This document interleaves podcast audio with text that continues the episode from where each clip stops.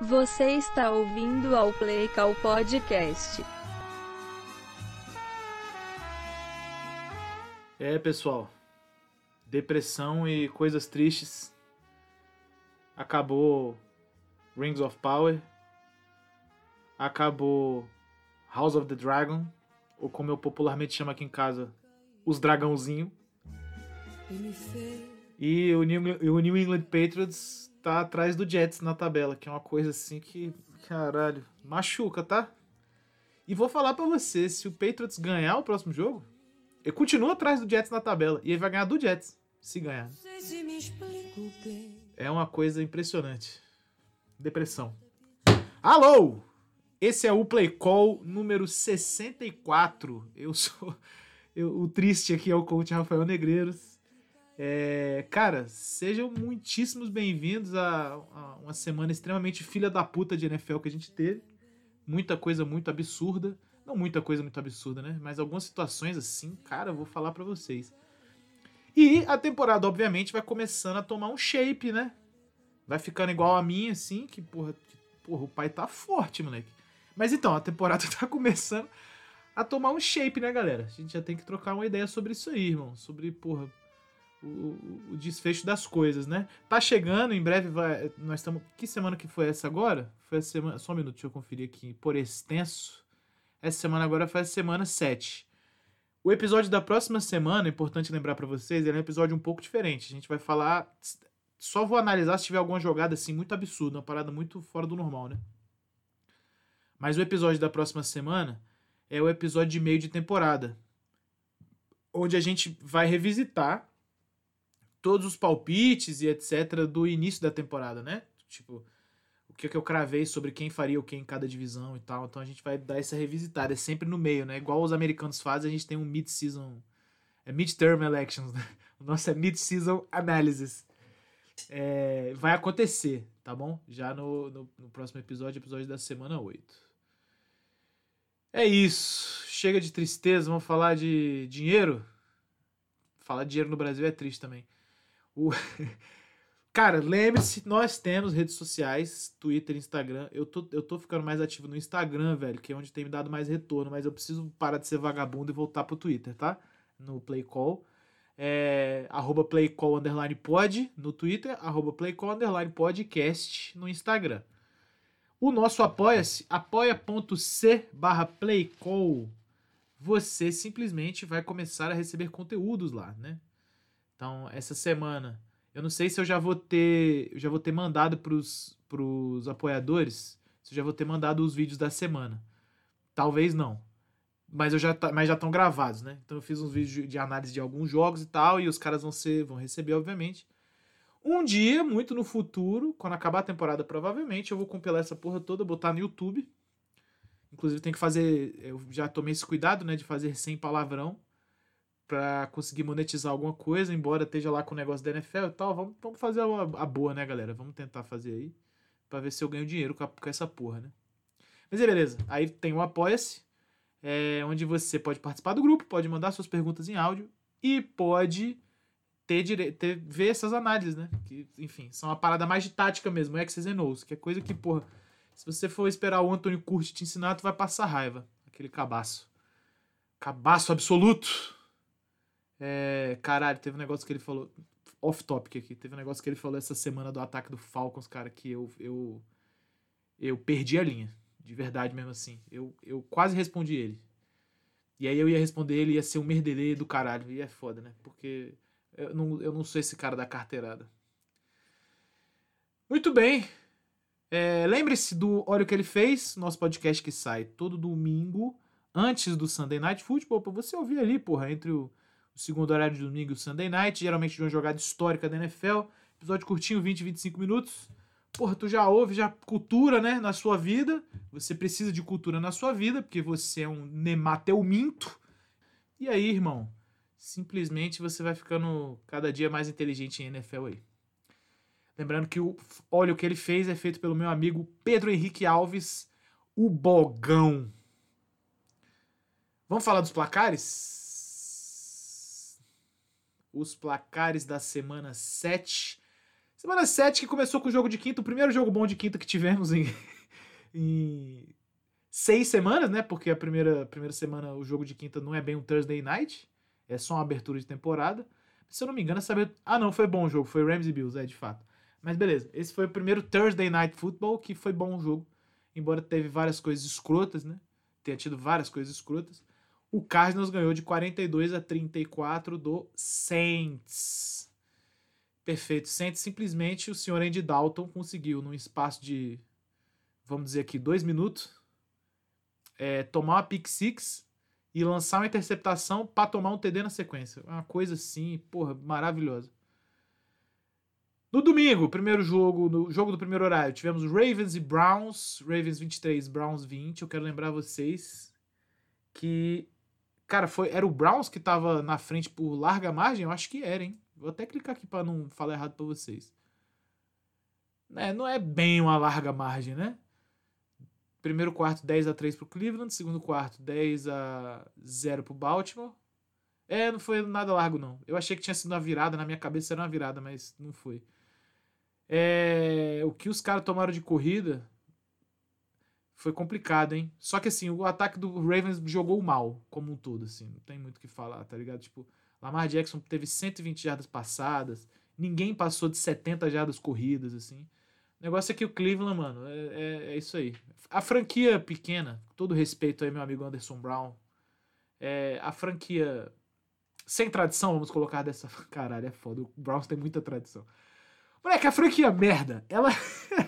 ela tem umas coisas assim que são inexplicáveis, né? E essa é uma delas, assim. O Browns provavelmente jogou melhor do que o, o Ravens. E perdeu o jogo, tá ligado? Tipo assim, ó, em termos de jardas já não tem o que falar, ó. Jacob Brissett, 258 jardas passadas, Nick Chubb, 91 corridas, tá ligado? Tipo, é foda, né? Mas o Browns perde o jogo, por quê? Porque o Browns é o Browns. E lembrando sempre que o Ravens só precisa chegar no meio do campo, né? Chegou no meio do campo, o Tucker, porra, crava a porra toda. Ah, não sei se dá para chamar isso de zebra, acho que não, porque o Buccaneers está jogando com o cu na cara. É. Cara, foda isso, inclusive, né? É tudo culpa do Brady, não dá para falar que não é. O que aconteceu na vida privada dele certamente está acabando com o time. Panthers 21, Bucks 3. Que, que frase foda.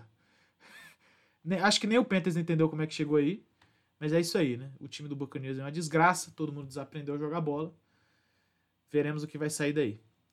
Bengals 35, Falcons 17. É, amigo, o, o Jamar Chase bailou, se eu não me engano, a AJ Terrell saiu no início do jogo, né? E aí ficou complicado mesmo, só um minuto tomar água. Ficou complicado de fato para a defesa do Falcons aí dar conta do, do ataque do Bengals, né? Foi o principal negócio aqui. Mariota, como sempre, alternando suas, seus bons desempenhos com desempenhos Marcos Mariota.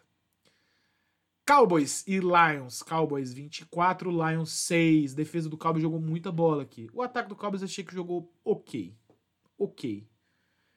O time do Lions, como um todo, teve um problema muito sério para conseguir fechar drives, né? E o Jared Goff fez, fez a, a, boa, né? O Jared Goff tem jogo que ele, porra, que ele é sacanagem. Então, assim, ele, porra, lançou duas interceptações. Uma delas foi inacreditável de bizarra, assim. O Lions conseguiu mover bem a bola, mas fechar os drives estava sendo, obviamente, um problema para os caras. O Cowboys, um pouco mais sólido, não? Chegou lá e conseguiu fazer as coisas acontecerem. Jogo de volta aí do senhor Dak Prescott. Só de curiosidade, deixa eu ver como é que foi os números dele. 19 de 25, 207 jardas, um TD. Ah, tá bom. 207, um TD, tá bom. Tá legal, tá ruim não. Para o jogo de volta para um cara que não conseguia segurar a bola, tá irado. Dois TDs corridos do senhor Ezekiel Elliott, um TD recebido do senhor Peyton Hendershot. Inacreditável, hein, que esse cara tem TD na NFL, porque ninguém sabe quem ele é.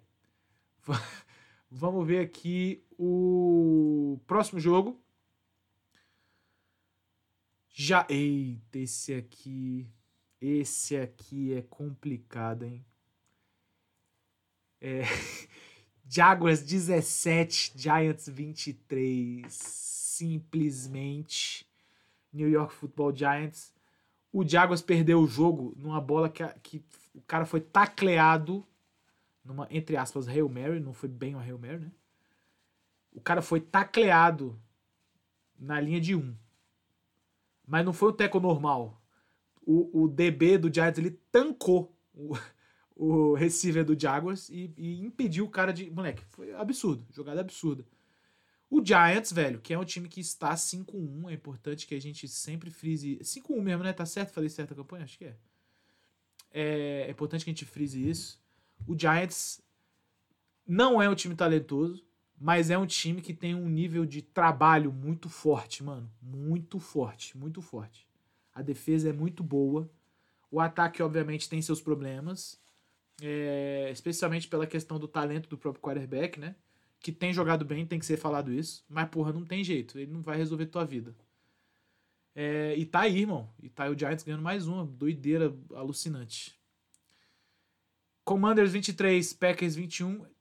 Bom, o único comentário que eu vou fazer sobre esse jogo é: sim, o Packers aparentemente atingiu o fundo do poço. Tem que entender como é que vai sair. Titans 19, Colts 10. Matt Ryan simplesmente teve o pior jogo da, talvez pior jogo da sua vida. É... E, cara, não que ele tenha jogado mal em termos numéricos, tá ligado? Só que simplesmente é isso. É isso, tá ligado? Tipo, ele teve quase 250 jardas, ele teve um TD e, e, e, ele fez 10 pontos no jogo. Então, assim, é complicado. Titans, por outro lado, jogando aquele futebol, famoso futebol honesto, né? Feio pra caralho, mas ganha o jogo, que é o que o Vrabel gosta. É, próximo jogo temos Raiders 38, Texans 20. O Raiders mesclando vários bons momentos táticos com vários péssimos momentos táticos. Josh Jacobs simplesmente 143 jardas e 3 TDs. É, é jarda, hein, pai? Puta que o pariu. Jogou bola. O moleque jogou bola. Quem que eu achei que jogou bem nesse jogo, vendo as paradas pelo, pelo Game Pass, foi o Davante Adams, mano. Vou até dar uma olhada aqui, deixa eu ver como é que ele foi de jarda. 8 recepções, 95 jardas, bom, sem TD. Média de 11.9 jardas recebidas. Pô, legal, hein, velho. Eu, eu, eu, tive essa impressão vendo assim por alto que ele teve um volume bom. De fato ele teve um volume bom. Legal. Bom para ver isso aqui.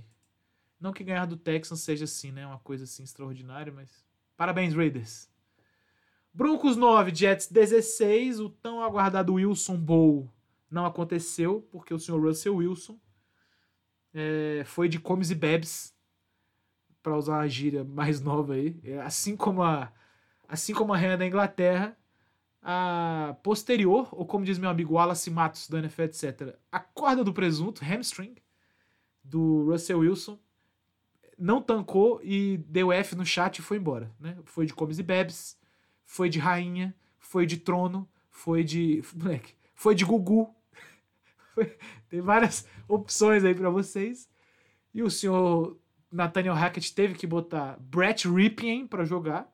E vou falar, ele não foi mal pra caralho, não. Ele foi mal, ele é ruim. Mas, porra, ele não é. Ele não foi um lixo atômico, não? O Zach Wilson eu achei que jogou pior do que ele, verdade seja dita. Só que é isso, né, irmão? O time do Broncos é feio, né? Então não tem muito para onde escapar. Dizer, quanto foi isso aqui? 16 a 9. Que placar, filho da puta, hein? 49ers 23, Chiefs 44. Bom jogo esse aqui. Esse aqui, por acaso, eu vi inteiro. É... Cara, o Chiefs jogou muita bola. Obviamente, o 49ers sente falta dos caras que estão machucados. Foi o primeiro jogo do Christian McCaffrey. Eu achei que o ataque do 49ers estava movendo bem a bola em algum, em algum nível, assim. Só que a OL deu uma traída.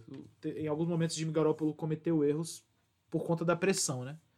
E ele é um cara que, via de regra, ele é frio com relação a, a tomar blitz, tomar rush, tal. ele solta uma bola rápida e tal. Mas nesse jogo, por algum motivo, ele foi afetado. Né? A verdade aqui, fazendo um comentário breve, é o seguinte: o, o 49ers é, vai ganhar jogos de times que não têm um QB tão bom quanto o Jimmy Garoppolo. Ou times que são mais desorganizados, tá ligado? Porque a verdade é que, ele, embora ele seja um quarterback confiável para a NFL, ele não tem como ganhar no shootout de, do Mahomes, pô. É uma coisa que não tem como mesmo. Tipo, é difícil.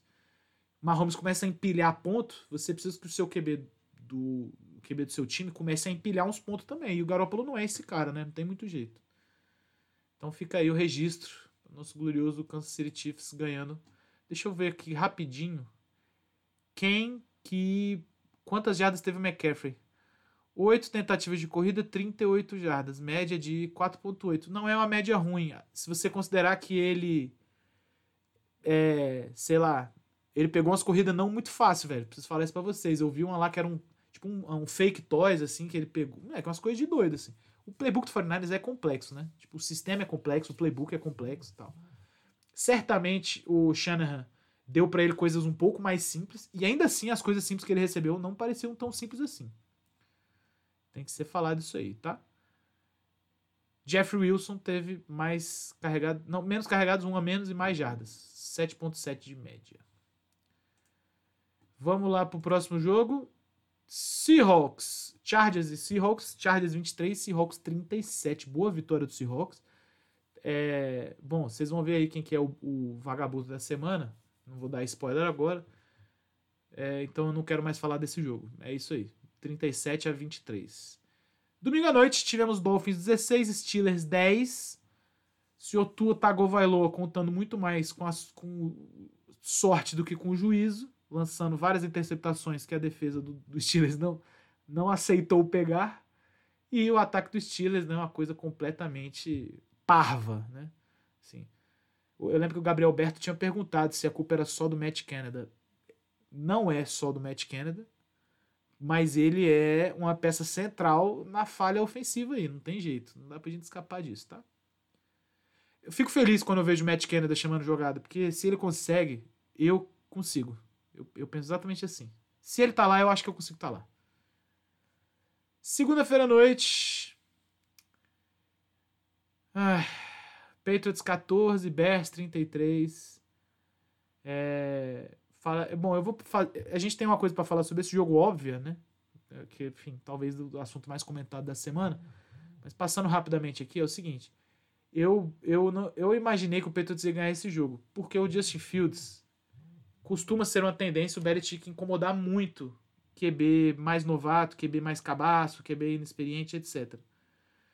E, e não deu, né? Tipo, o Patriots não conseguiu fazer isso. Assim, não tem muito jeito. Eu acho que o gameplay do Bears foi absurdo ofensivo, absurdo, galera. Luke Getz, não é que tá lá? Absurdo, absurdo, velho, absurdo. Finalmente começou a botar o Just Fields pra correr, que é uma coisa que ele faz bem. E aí ficou demais pro Patriots, né? Não tem muito jeito. Maravilha! Solta o, a minha trilha de circo, por favor. Temos o primeiro jogo na quinta-feira, gloriosa amanhã. Estamos gravando isso aqui quarta-feira à noite. Bucks e Ravens, um jogo que tem tudo para ser muito bom, mas também tem tudo para ser um lixo absoluto, já que o Ravens não tem jogado tão, tão bem assim nas últimas semanas e o Buccaneers faleceu, né? franquia que foi fundada em 2002 e faleceu em 2021, quando acabou a temporada, acabou o Tampa Bay Buccaneers. Vamos ver o que, que sai desse jogo. Particularmente, particularmente, acho que aqui dá Ravens, ok? essa defesa do Bucks aí me passa pouca confiança para defender corrida. Domingo temos um jogo em London. Em London, give me a glass of water. É, temos Jaguars e Broncos, inclusive fofoca aqui, fofo, ei, fofoca é, aqui entre nós, tá? Só entre nós aqui. Eu tava, eu mandei lá no stories do Instagram, inclusive, o Bleacher Report publicou uma parada falando que se o Hackett perdesse esse jogo, provavelmente ele ia fazer igual a posterior do Russell Wilson e ia de comes e bebes. Ia apertar F e ir embora do chat. É...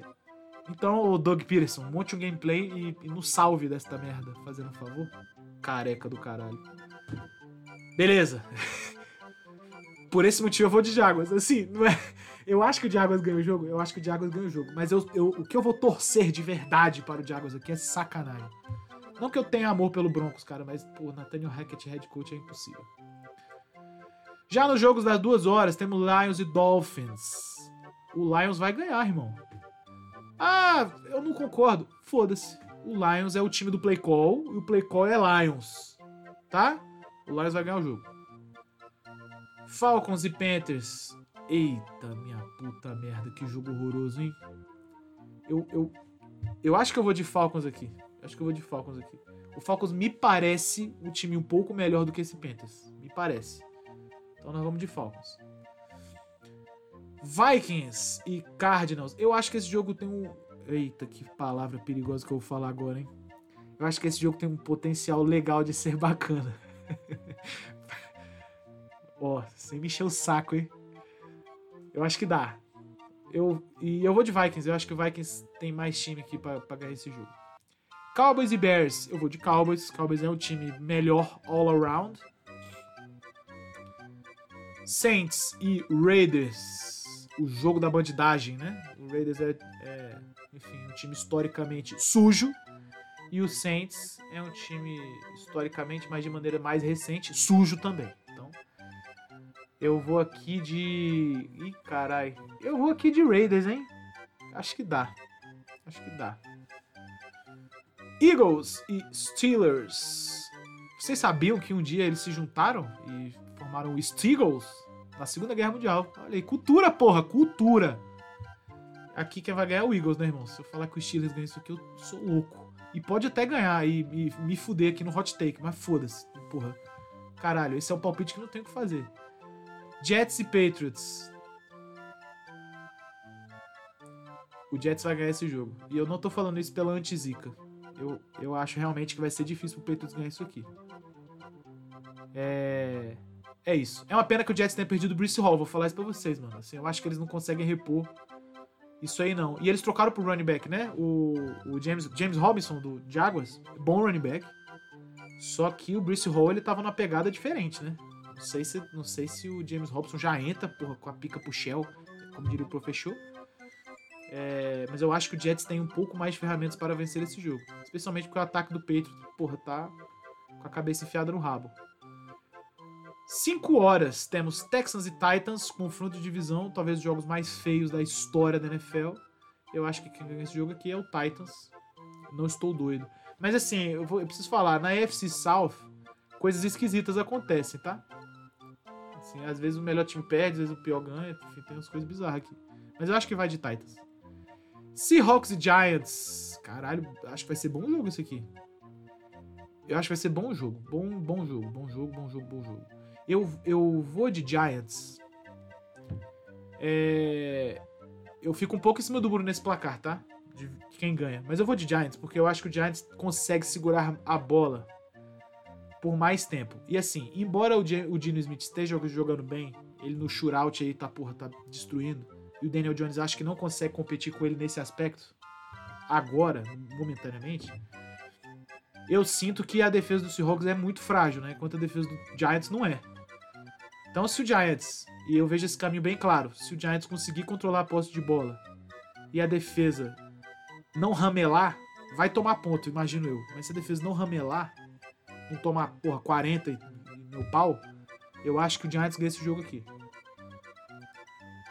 Domingo 5 e 25 também, Colts e Commanders, o famoso jogo foda-se, né? Ninguém liga pra essa merda. Mas vamos aqui, vamos aqui de simplesmente eita, porra. Vamos simplesmente aqui de o melhor QB vai ganhar. Ah, o Colts tá com Sam Ellinger, né? Que o Matt Ryan machucou. É, amigo, Sam, Sam Ellinger, o cara veio do Texas. Um abraço já para Pimentel. Não tem como dar certo na liga, caralho. Então vamos vamos de Taylor Heineck e o Commanders ganhando aqui, tá? Rams e 49ers. Eu tenho que ir de 49ers porque o Shannon é pai do McVay, né? É isso, assim. Não, não tem muito ponto de escapar aqui. É, o Rams tá jogando uma bolinha bem quadrada, hein, galerinha? A gente tem que falar disso aqui também.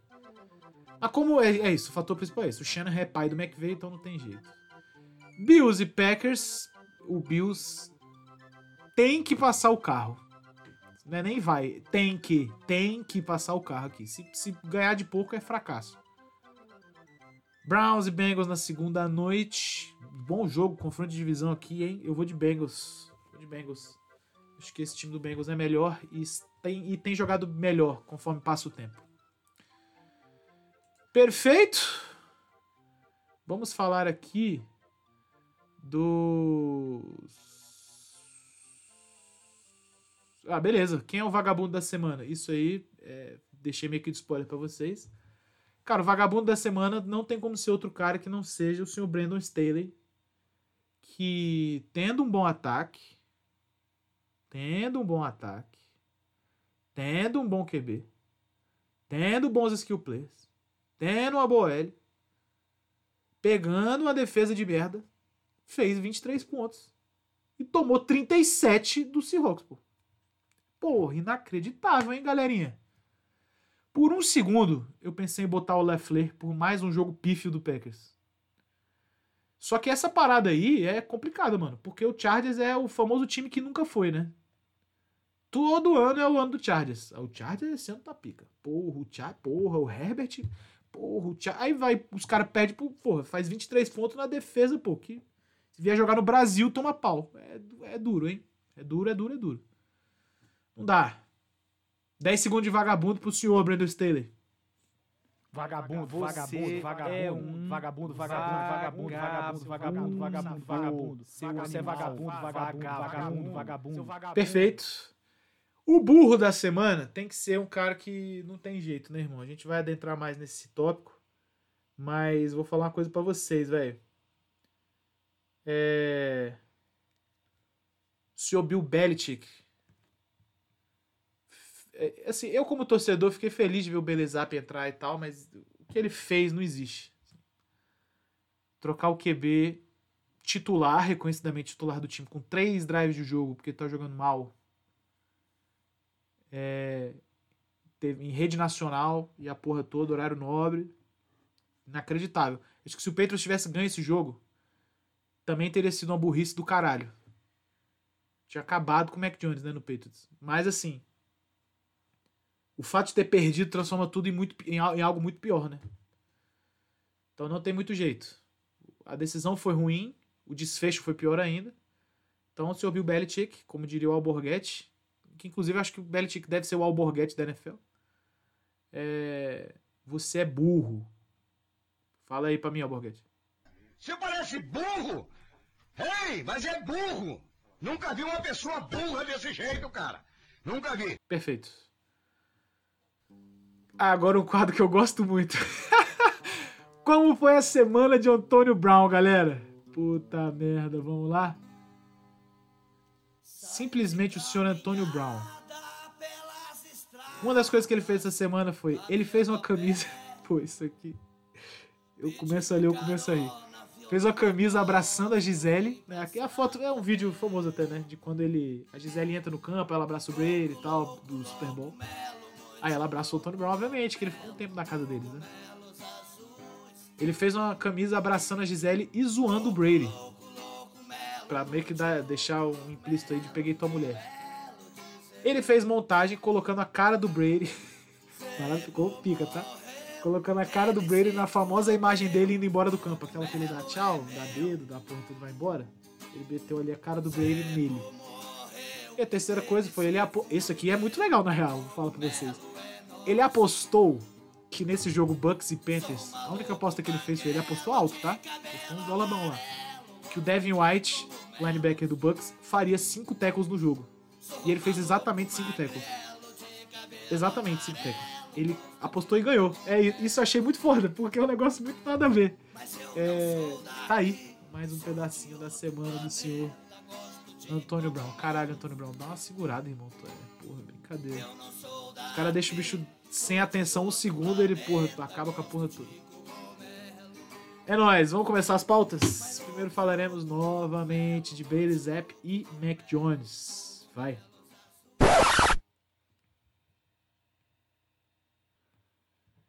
Beleza, guys. É, igual eu falei para vocês agora há pouco aqui no, no, no burro. Muito difícil, né? Assim, para mim, chamar o Belichick de burro, não porque eu torço pro Patriots e tal, mas porque o cara, porra, é o GOAT, né? Ele é o GOAT técnico. Obviamente que, né, que é discutível isso. Tem outros caras aí que, porra, bizarro. Vince Lombardi e tal. Mas o Bill Belichick é em, em títulos de Super Bowl, etc, né? É o, o GOAT aí da, da galera. É, mas, cara, o que, o que aconteceu, assim, em, em, nessa disputa de QB foi algo muito complicado, velho. Como torcedor, vou falar para vocês uma parada. Assim, o Mac Jones ele tem jogado bem mal, né? Ele começou a temporada bem mal, ele, ele tem jogado mal mesmo. Assim, não tem jeito. Assim. E o Belezap, ele entrou, eu já falei isso pra vocês, recebendo ali um pouco mais de carinho, um pouco mais de atenção tática, né? Coisas mais simples e tal. É, a coisa fluiu, deu certo para ele, as corridas estão bem com ele, O Mac Jones, obviamente, recebe um outro set de jogadas. Isso aconteceu no jogo do Bears. Os dois estavam rodando coisas absolutamente diferentes uns dos outros. Uns do, um do outro, né? É... E, e, e, velho, é, é assim, eu fiquei feliz quando o Zé entrou porque eu pensei, porque eu queria ganhar o jogo como torcedor, né? Ao mesmo tempo, é um negócio que é muito complicado, mano. A gente não pode esquecer o seguinte. O Mac Jones ele foi draftado no primeiro round, 15 escolha, não é isso? Perfeito. Não que eu acho que isso importe pro Bill Belichick. Do tipo, ah, ele tem que jogar porque ele é, é calor de primeira. Era calor, será? De primeira desse, de primeiro round. Não acho que isso importe para ele. Mas evidentemente o Patriots escolheu pegar ele porque sentiu que havia nesse jogador algum nível de futuro, porra. Porque você não. É foda isso aqui que eu vou falar. O Patriots faz muito isso, né? Mas via de regra, você não enfia a primeira escolha na bunda e pega um cara merda qualquer e foda-se. Você pega alguém que você acha que vai ser um jogador, por, porra, por anos, né? É óbvio que às vezes erra, pô. Mas você faz isso, né? Essa é a lógica, pelo menos. E aí, cara, você tem um. O Mac Jones chegou, ele, no primeiro ano dele, em teoria, era para ser reserva do Ken Newton. É... Ele fez um camp melhor do que o Ken Newton. Existe um reporte, eu nunca vou esquecer disso, que foi um treino conjunto, Patriots e Giants, que o Mac Jones passou a bola 23 vezes. Ele acertou 23 passos. Ele acabou com a defesa do Giants. Entrou lá, ele com os titulares do Patriots. Tinha arbitragem, treino conjunto, tá? De treino equipe de NFL. Ele acabou com a defesa do Giants. Eu acho que nesse, nesse momento, o, tanto o McDaniels quanto o Bill Belichick, eles falaram, pô, esse maluco aqui é o futuro mesmo, não tem jeito. Aí eles mandaram o Ken Newton pro caralho, escolheram ficar com o Mac Jones, né? É, isso aí é uma coisa que traz problemas, mano, porque o, o, cara, o cara que chega na NFL, se ele não for um gênio da bola oval, tipo o Mahomes, ele precisa de trabalho em cima dele. Um exemplo bom é o Josh Allen. O Josh Allen ele entrou na NFL, ele era bem ruim, tá? Não se, não se enganem com isso. Primeira temporada do Josh Allen, ele passou para 10 TD e 12 interceptações. Foi um lixo. Absurdo. É, segunda temporada, ele foi um pouco melhor, mas ele ainda era bem ruim. Na terceira, ele deslanchou. Ele trabalhou na mecânica dele. O Brian Dable, porra, já tava calejado com ele, tá ligado? Então, alguns QBs precisam desse, desse esforço contínuo de não desistirem dos caras, mano. O Mac Jones, eu, eu tô sentindo que ele é esse cara. E aí, assim, o fato dele ter sido colocado para começar o jogo, certamente ele não teve a quantidade adequada de repetições nos treinos para ser o starter. Certamente. Certamente. Tanto que já saiu um reporte que ele tá pegando 90% das repetições para ser starter do próximo jogo. Que é o certo, né? Então nos treinos ele já tá pegando 90% das coisas, que ele vai, ele vai ser o titular.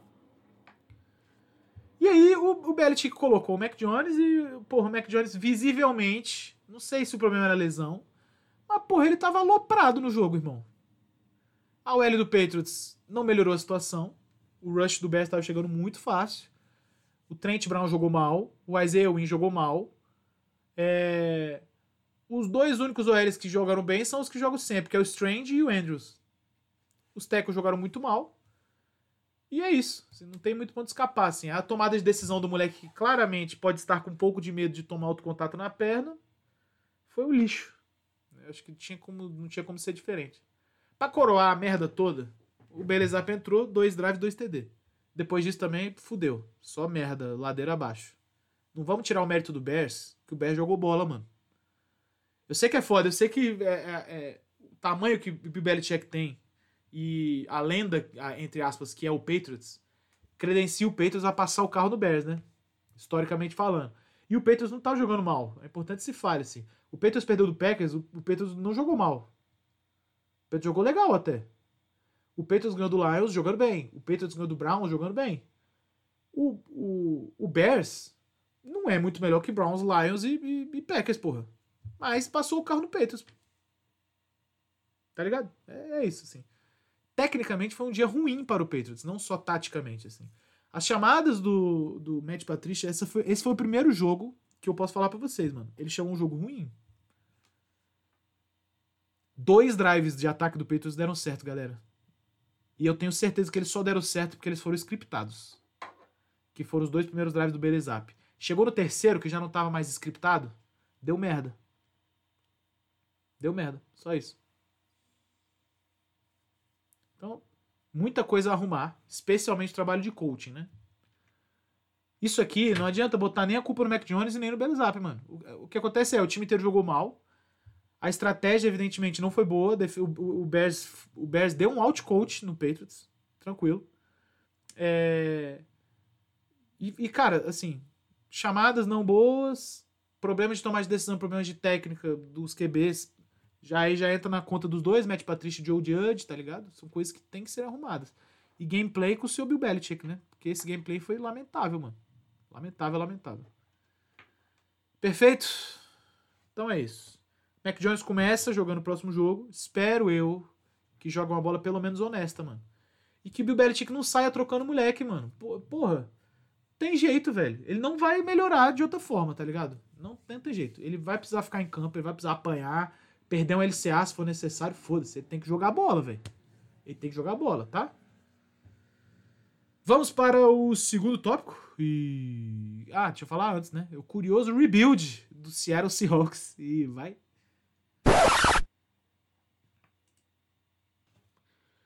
Muito bem, galera. Eu, uma das coisas que eu dei uma cornetada aí na. Em algum momento na off-season foi nesse suposto rebuild do Seattle Seahawks, né? Porque eles mandaram embora o QB e deixaram embora os dois responsáveis. Deix... deixaram embora é foda. E deixaram lá os dois responsáveis por. É... Assim, quem tá retomando o Seahawks é a mesma galera que botou o Seahawks na merda, né? Só que tem que ser falado o seguinte: esse time do Seahawks está jogando bola. Eu não sei se foi um acaso, mas o Seahawks fez um draft melhor esse ano e não pelos resultados, né? Tipo, no, no geral, os reports já eram bons já assim, de que o Seahawks tinha adereçado bem as posições, etc. Então, assim, foi um, o Seahawks fez um bom draft, confiou no Sr. Dino Smith, trocou por um segundo QB, que é, um, um, é uma palavra que eu odeio muito, que é um sujeito que tem algum potencial, que é o Drew Locke. É, arrumou nesse, nesse processo um bom end, certo? Que é o Noah Fent. E, e, e, junto com o draft, os free agent aqui, o free agent ali, o time do Seahawks tá, porra, redondo. O Shane Waldron, que é o coordenador ofensivo, é muito bom. Ele já era muito bom no ano passado com o Russell Wilson. Só que eu tenho para mim que o, por ser um coach de defesa, o Pete Carroll ele sempre quis um futebol um pouco mais sólido. É, vamos botar dessa forma, e menos vistoso menos bola na gol, me... tá entendendo? Um negócio assim, mas porra, vamos controlar o jogo, vamos, vamos passar uma bola no meio do campo, tá ligado? Deixar os caras ganhar umas jardas. O Russell Wilson não é esse cara, infelizmente, né? Enquanto que o Geno Smith certamente é. E aí, beleza. Por acaso, é, eu recebi uma imagem hoje muito legal, que é o uso que os times estão dando do, pros calouros, né? O Seahawks é um dos times que mais tem uso pros calouros. Então você tem aqui, por exemplo, o, tem dois tackles que estão jogando que é o Charles Cross e o Abraham Lucas. Um foi draftado no primeiro round e um foi draftado no terceiro round. Os dois são titulares no, no Seattle Seahawks. Você tem corners que estão jogando. Um deles talvez ganhe o prêmio de calor defensivo do ano, né? Que é o Tariq Woolen. E o outro é o Kobe Bryant, que tem feito bons jogos também. Embora tenha tido jogo aí que foi tenebroso. É, mas acho que faz parte, né, mano? Corner não é uma posição fácil de ser jogada, especialmente na NFL. E aí ele tem aqui um linebacker, senhor Boye Maffe, é isso mesmo o nome dele? Acho que é. Bom jogador, vi algumas coisas dele, sim, né? Obviamente, no mesmo esquema do Kobe Bryant aí, vai ter umas merda dele, mas pô, faz parte. Diferente do Tariq Woolen, que já é evidentemente uma estrela, né? E aí, cara, tem um cara que tá se pagando a escolha que o moleque tá tancando a porra toda, tá carregando bola, tá fazendo a porra toda, que é o Kenneth Walker. É, o running back 1 do Seahawks se machucou e eu vou pedir desculpa que me fugiu o nome dele, mas é bom jogador. Simplesmente o nome dele escapou. E o Kenneth Walker tá pegando a porra toda lá. O Kenneth Walker, mano, tá fazendo chover. Assim, no, no, nas jardas lá, tá ligado? Então você tem finalmente um time do Seattle Seahawks que corre bem a bola, tem uma OL sólida, tem um quarterback que segue o que o coach pede, tem um bom, tem um bom coordenador ofensivo, que tem que falar, o Seahawks nem sempre teve isso. Tem as peças, né? Então uma parada que é incrível é o fato de que eles realmente conseguiram eles realmente conseguiram fazer um rebuild. E eu vou falar uma parada pra vocês. Eu sei que a gente tá no meio da temporada, mas Independente disso, eu acho que esse time do Seahawks já se excedeu. Esse time do Seahawks já é, já, porra, já operou acima da própria capacidade. Se você comparar, comparar com o início da temporada, já operou muita coisa acima da própria capacidade, tá? Se o Seahawks começar a perder a maioria dos jogos daqui pro final da temporada, já vai ter sido uma temporada foda. Se você considerar que era o Gene Smith, que é um cara que foi ressuscitado no Seattle Seahawks, e os caras estão ganhando o jogo aí, e 38 pontos, e 40 e tantos pontos, tá doidado? Que isso, irmão. Isso é muito foda, mano. É muito foda. Obviamente, o Seahawks tem alguns problemas na defesa, né? Um deles é o fato de que tem os calouros jogando, né? Não tem jeito. Vai ter dia que os moleques vão fazer jogada, vai ter dia que os moleques vão fazer merda. Faz parte. O jovem, ele, ele é inconsistente, né? Vai chegar lá, eu acho, tá ligado? Mas para agora é isso aí que o Seahawks tem pra janta. Maneiro? Muito bem, próximo tópico. Mudando de lugar aí na, na mesma divisão, vamos falar do San Francisco 49ers e dessa troca aí do Christian McCaffrey. Vai.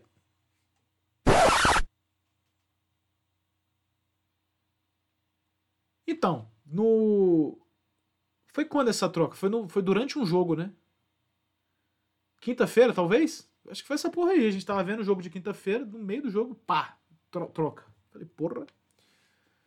É, vamos lá, eu vi muita coisa sobre essa troca. Eu não vou entrar nessa parada do valor. O Seahawks deu. O Seahawks não, perdão. O 49ers deu várias picks pelo Christian McCaffrey. É, e aí entra sempre naquela parada, né? Ah, mas vai pagar caro running back. Ah, mas não vale. Ah, mas não sei o que e tal. Muito bem. Eu quero dar a seguinte perspectiva para vocês.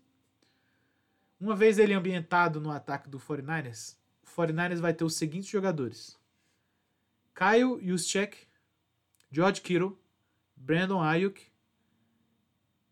é, Dibo Samuel e Christian McCaffrey. Ainda tem o Jeffrey Wilson. Todos, sem exceção, todos, sem exceção, recebem bem, bloqueiam bem e correm bem. Todos. Isso na mão de um Kyle Shanahan é para fazer os outros cagar de medo.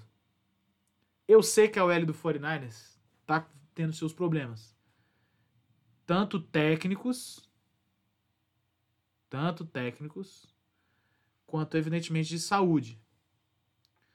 Mas a gente não pode deixar de falar isso, mano, porque é uma arma do nível muito absurdo, mano, o que é o Christian McCaffrey.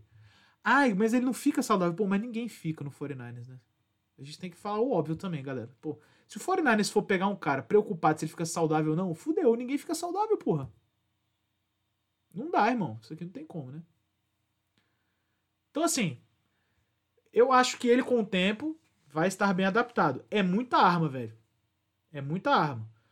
Obviamente, do mesmo jeito que eu falo dos outros QBs, assim, eu gosto do Garópolo, certo? E eu acho que a galera pega um pouco injustamente no pé do Garópolo. Mas, obviamente, eu não sou imbecil. Eu sei que o Garópolo é limitado, velho. Então você vê esse tanto de skill player, e é óbvio, é óbvio que o que consegue puxar esse ataque para trás é o Garoppolo fazer umas suas merdinhas aqui, outras suas merdinhas ali. É o Garoppolo tomando safety porque perdeu a endzone de, de, de vista, tá ligado? É óbvio, mano. Dito isso, contra times normais vai dar tudo certo.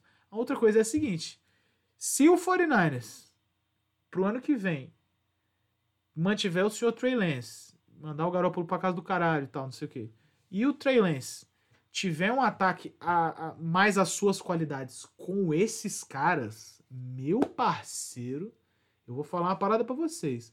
Um ataque em option de Trey Lance e Christian McCaffrey me dá uma ereção. Eu, eu fico ereto. Ereto, eretinho, eretinho.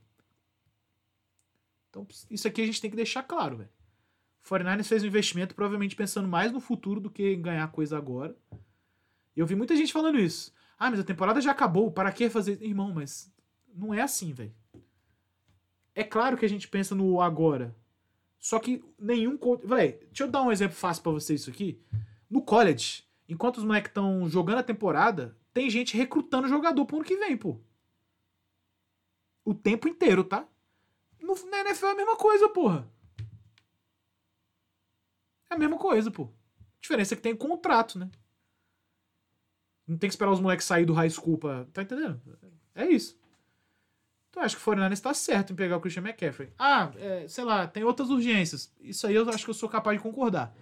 Só que ao mesmo tempo eu quero que vocês pensem nisso, de novo que eu falei, mano. Você tem Samuel Ayuk, Kiro, McCaffrey e Wilson. Porra, é um depth muito pica, irmão. Pensem nisso, tá? Particularmente eu achei que a troca valeu.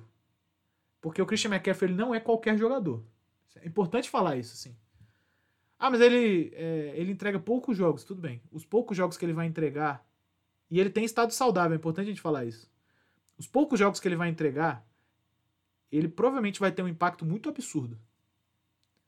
Esse primeiro é um que a gente dá um desconto para ele. E ainda assim ele teve 5 jardas por carregada. Tá entendendo?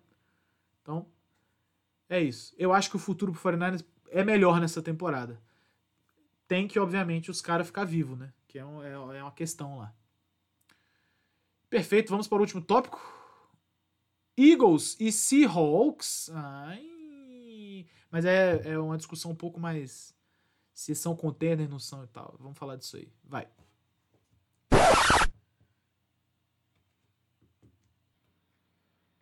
Beleza, irmão.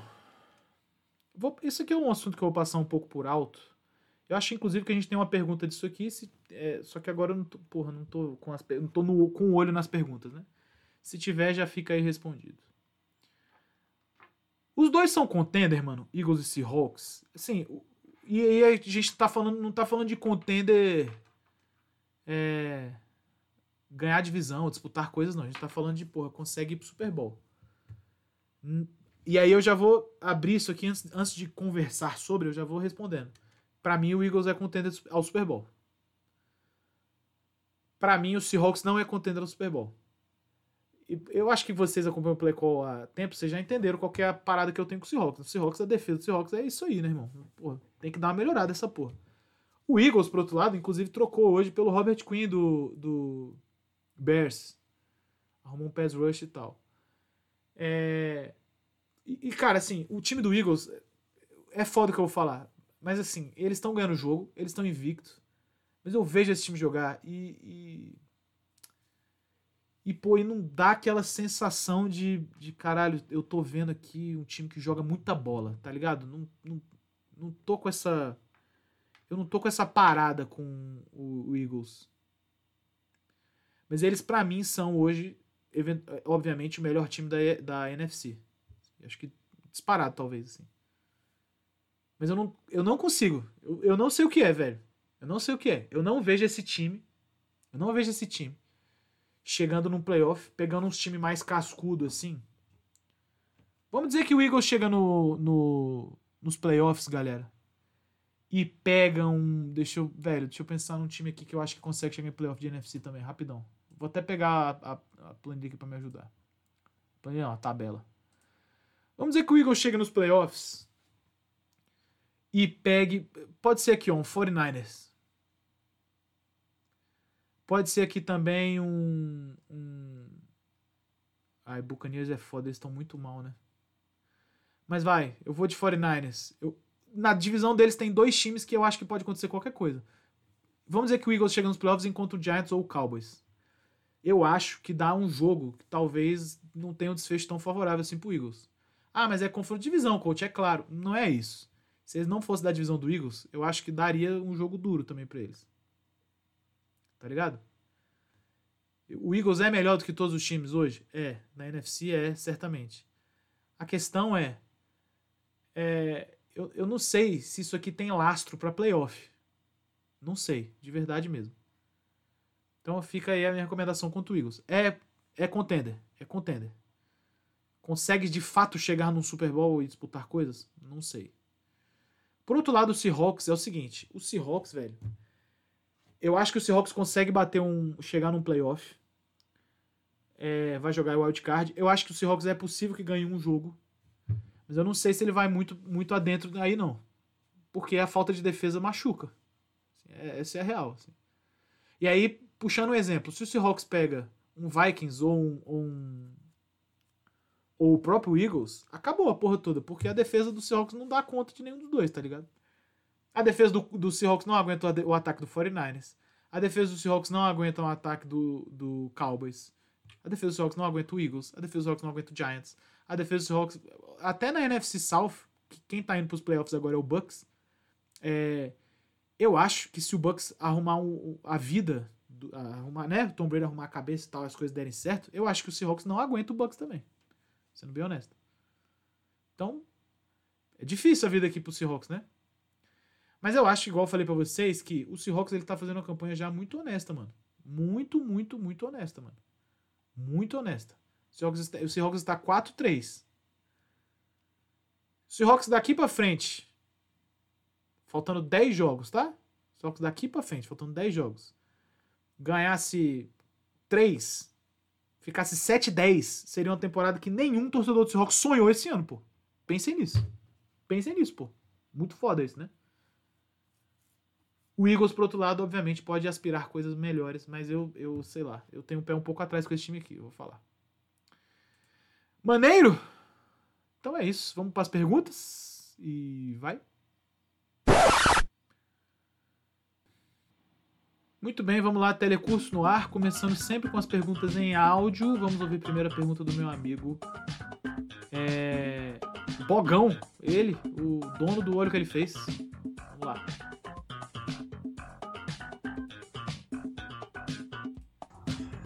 Bem, é, o nosso querido 49ers fez a troca semana pelo CMC, dando algumas picks, né? não foi na primeira rodada, mas várias picks aí no negócio, se não quatro. E se a gente puxar a história dos 49ers, é um time que drafta bons jogadores de defesa e bons running backs em late round, né? E sendo que às vezes o problema desses running backs que eles draftavam era que eles se machucavam, não é que eles não produziam, né? Se você vê o Elijah Mitchell e outros, eles produziam quando eles entravam.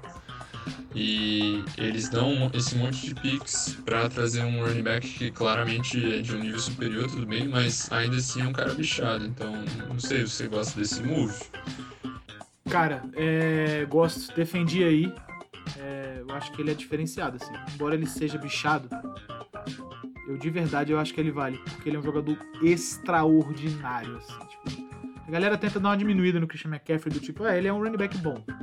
Ele não é running back bom, mano. Ele é bom em tudo que ele faz, mano. Ele é bom recebendo, ele é bom fazendo a porra toda. Então não tem jeito. E, velho, assim, é isso. Se ele tiver a própria preparação física e não confiar na do Seahawks, do 49ers, perdão, vai dar tudo certo. Próxima pergunta do meu amigo Robson Daniel. Grande coach Batata. Estou muito feliz de estar fazendo parte agora desse seleto grupo da maçonaria do FABR, do Play Call Pod Grupo, e gostaria de estrear com duas perguntas. Uma, é, 49ers com Christian McCaffrey, tem um dos melhores grupos de skill players, mas Perfeito. uma OL mediana. E o que, você prefere? OL muito forte, muito boa skill players mediano, ou essa configuração do 49ers como coach ofensivo, né? Qual a sua opinião?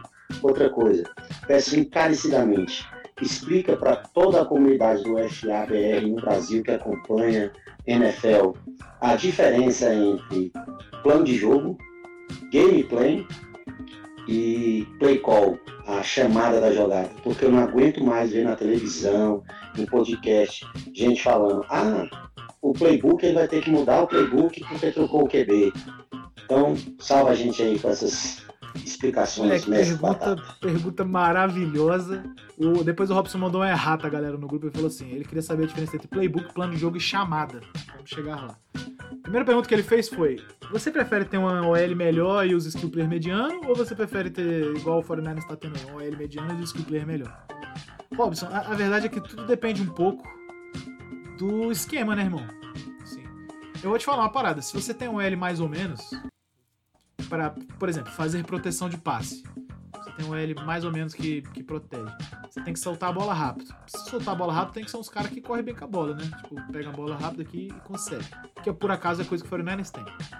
É, se você tem um L que é melhor de run block do que de proteção de passe, o ideal é que você tenha um time que seja bom de play action. Por acaso o 49ers é.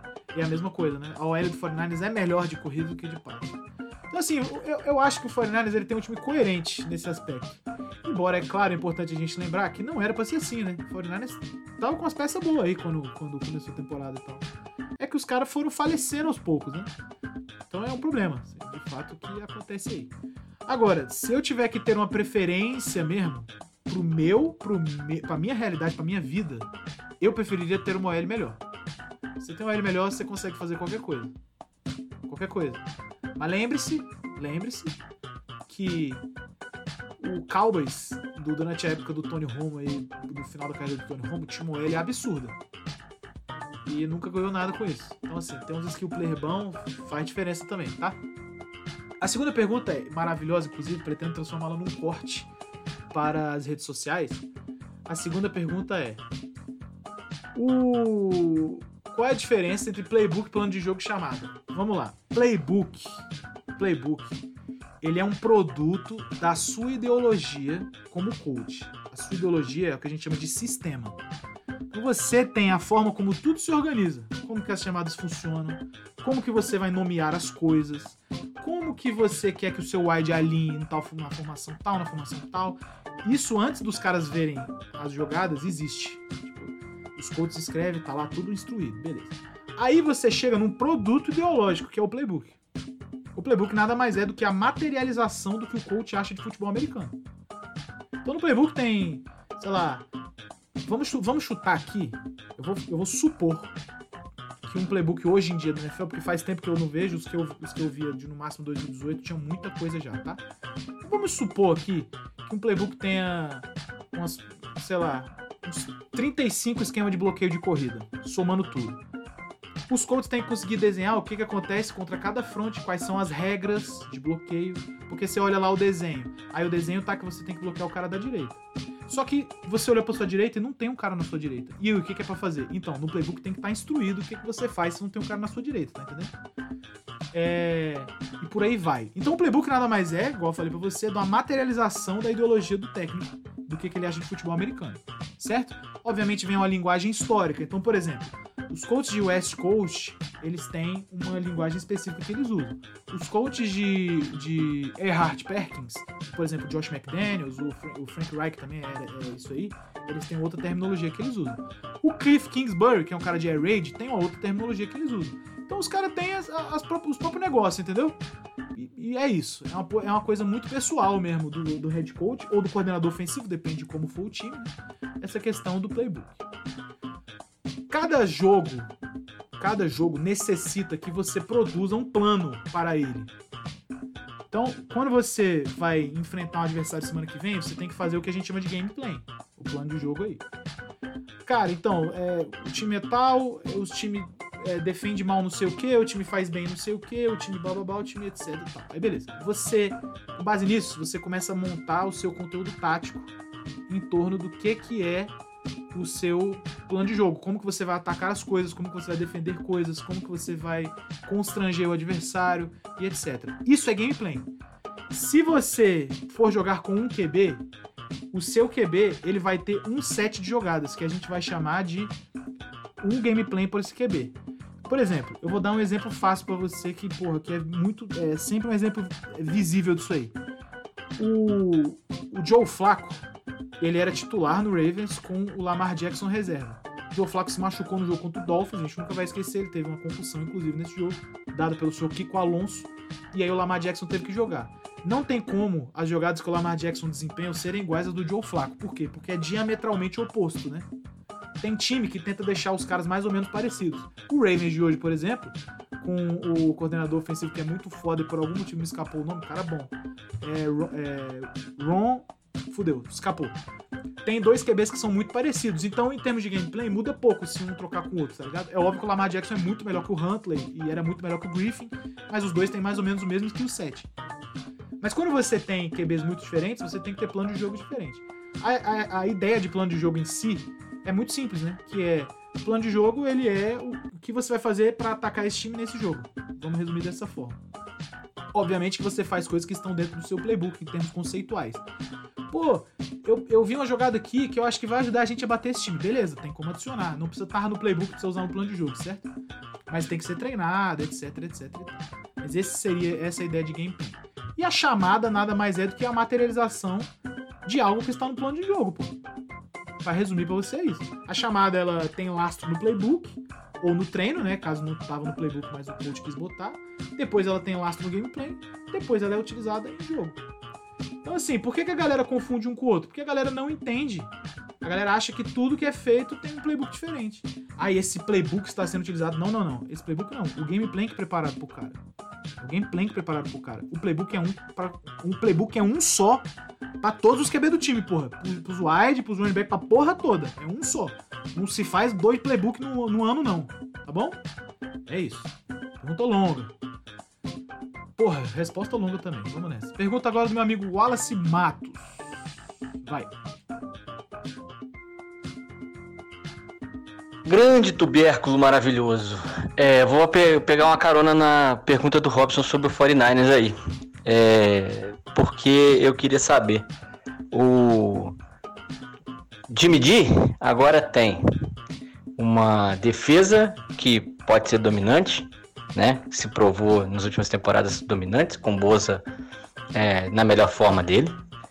É, tem skill players no ataque do nível de Debo Samuel, Brandon Ayuk e agora tem o senhor McCaffrey do lado para correr.